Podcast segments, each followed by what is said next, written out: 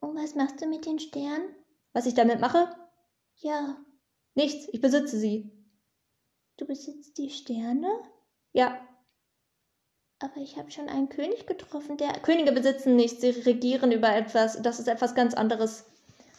Und was bringt es dir, die Sterne zu besitzen?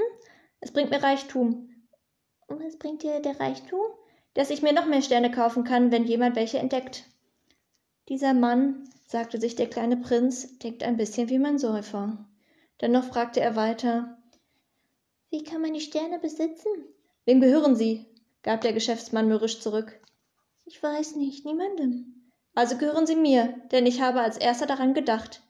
Und das reicht? Natürlich, wenn du einen Diamanten findest, der niemandem gehört, gehört er dir. Wenn du eine Insel findest, die niemandem gehört, gehört sie dir. Wenn du als erster eine Idee hast, lässt du sie patentieren und dann gehört sie dir. Und ich besitze die Sterne, denn vor mir ist noch niemand auf die Idee gekommen, sie zu besitzen. Das stimmt, sagte der kleine Prinz. Und was machst du damit? Ich verwalte sie, ich zähle sie, dann zähle ich sie nochmal, sagte der Geschäftsmann. Das ist schwierig, aber ich bin ein ernster Mensch. Der kleine Prinz war noch immer nicht zufrieden. Wenn ich einen Schal besitze, kann ich ihn mir um den Hals legen und ihn tragen. Wenn ich eine Blume besitze, kann ich sie pflücken und mitnehmen.